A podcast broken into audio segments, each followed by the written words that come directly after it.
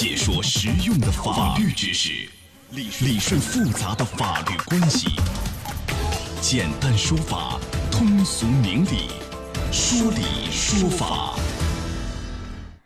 好，接下来进入到法治在线的说理说法，我是主持人高爽，继续向您问好。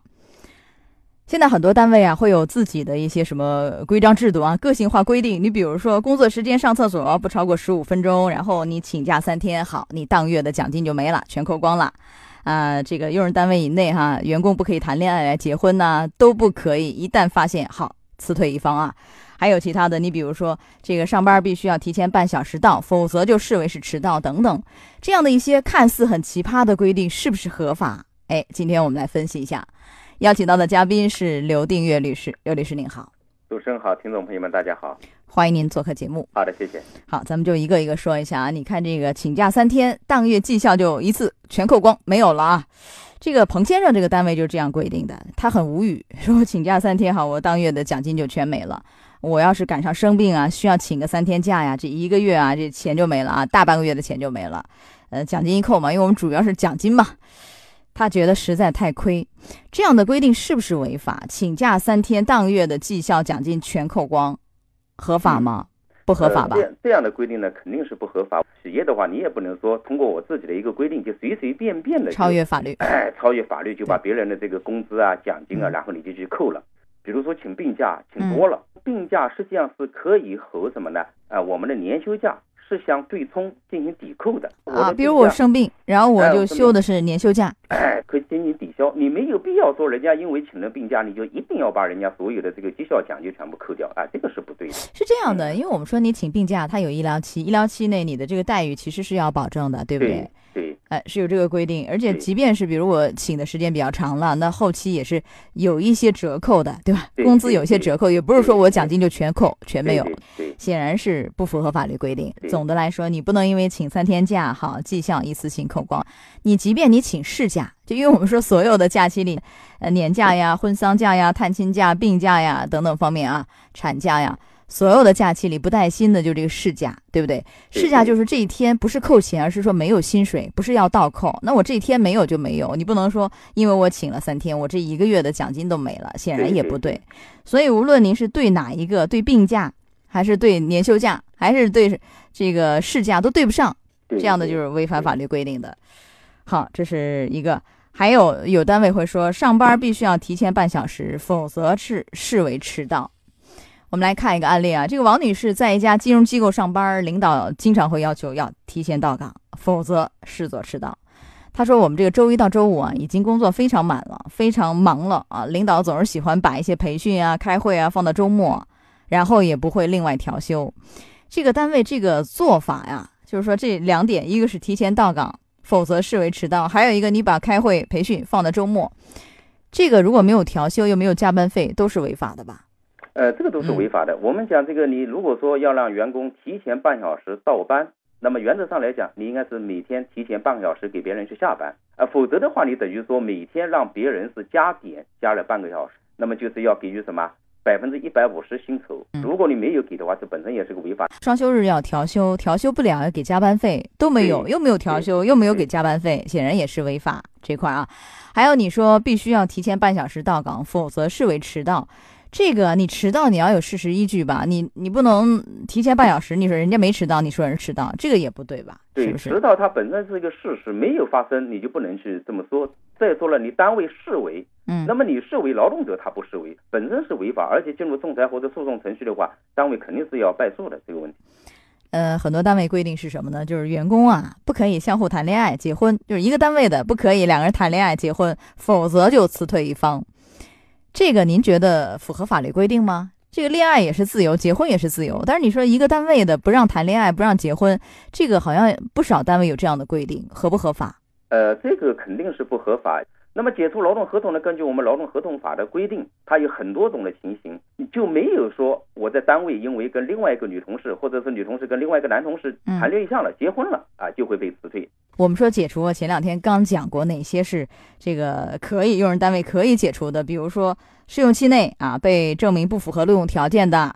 然后呢，严重违反用人单位规章制度的，或者是严重失职、徇私舞弊，给用人单位造成严重损失的，啊，或者是同时和其他的用人单位建立劳动关系，对完成本单位工作造成很严重影响，然后你原单位提醒你，你拒不改正的，还有是依法追究刑事责任的，无非这些，对不对？哎，对。所以对不上也显然是违法。哎，那本身就无效，不是哎，本身就是无效。就说你们如果结婚了，我可能要请你们一位出去啊，我给你们相应的补偿到位。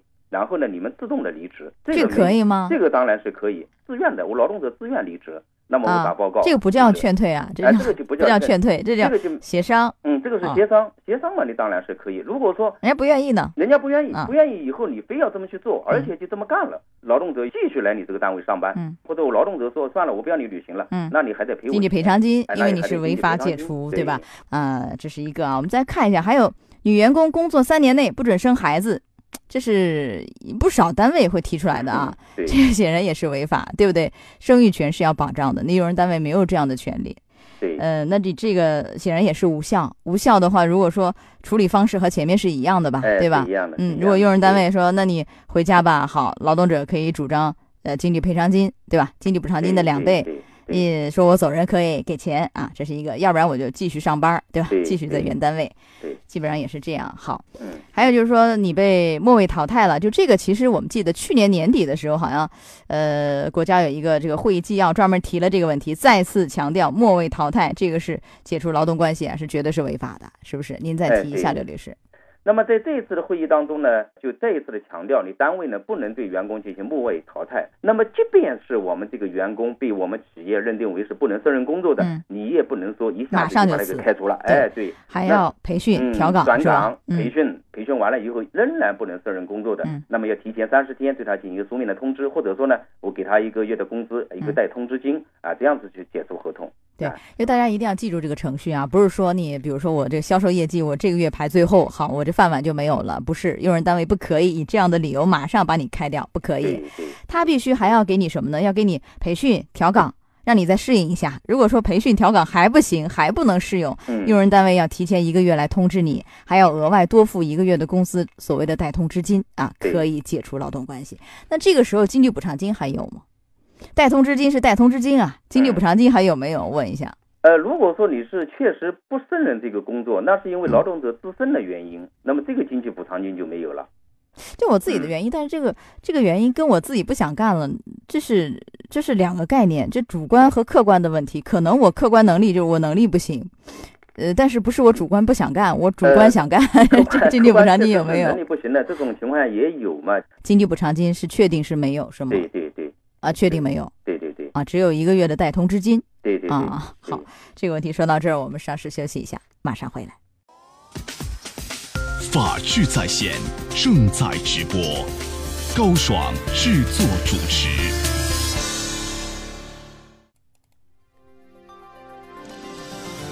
请假三天，奖金一次性扣完，上班必须提前半个小时，否则视为迟到。内部人员不得谈恋爱、结婚，否则辞退一方。这些规定合法吗？法治在线，继续为您讲述。好，刘律师，我们再问一些其他的情形，是不是合法啊？你比如说前面一开始我们举那例子，有单位规定说上厕所必须十五分钟内解决，否则就不可以扣钱或干嘛的啊？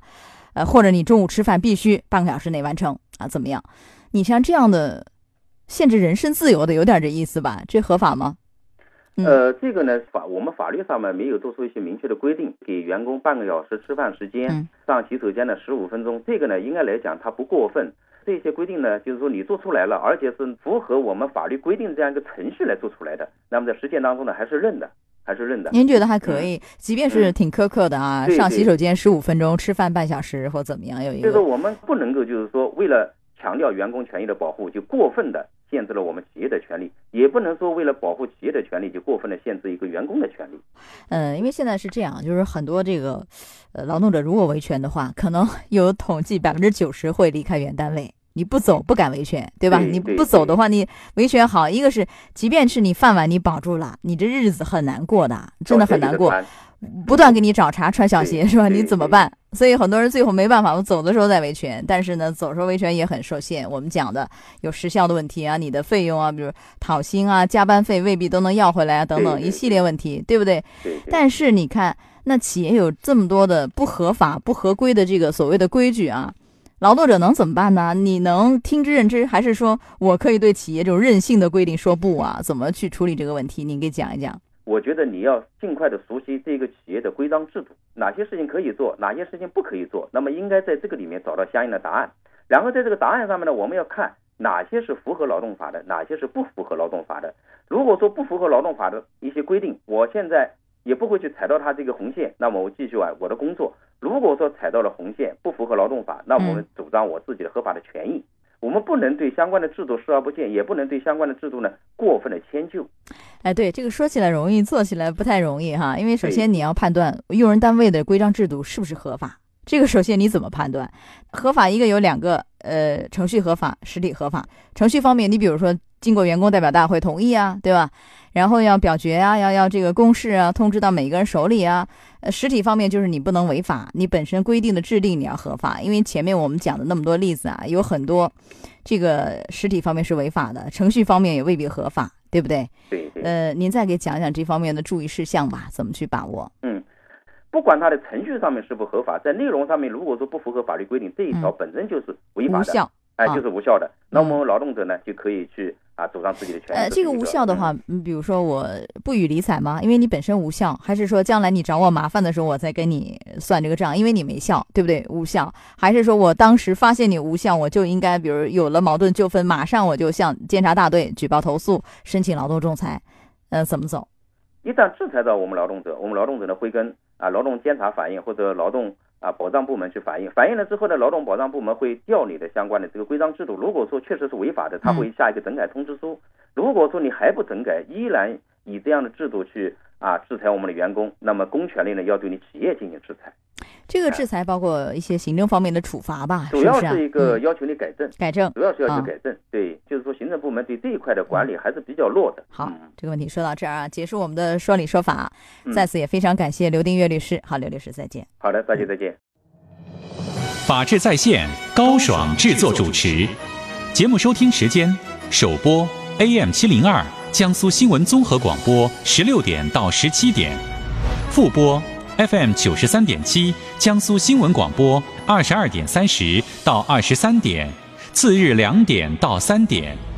想咨询法律问题和主持人高爽互动，请下载大蓝鲸 APP 到高爽的朋友圈。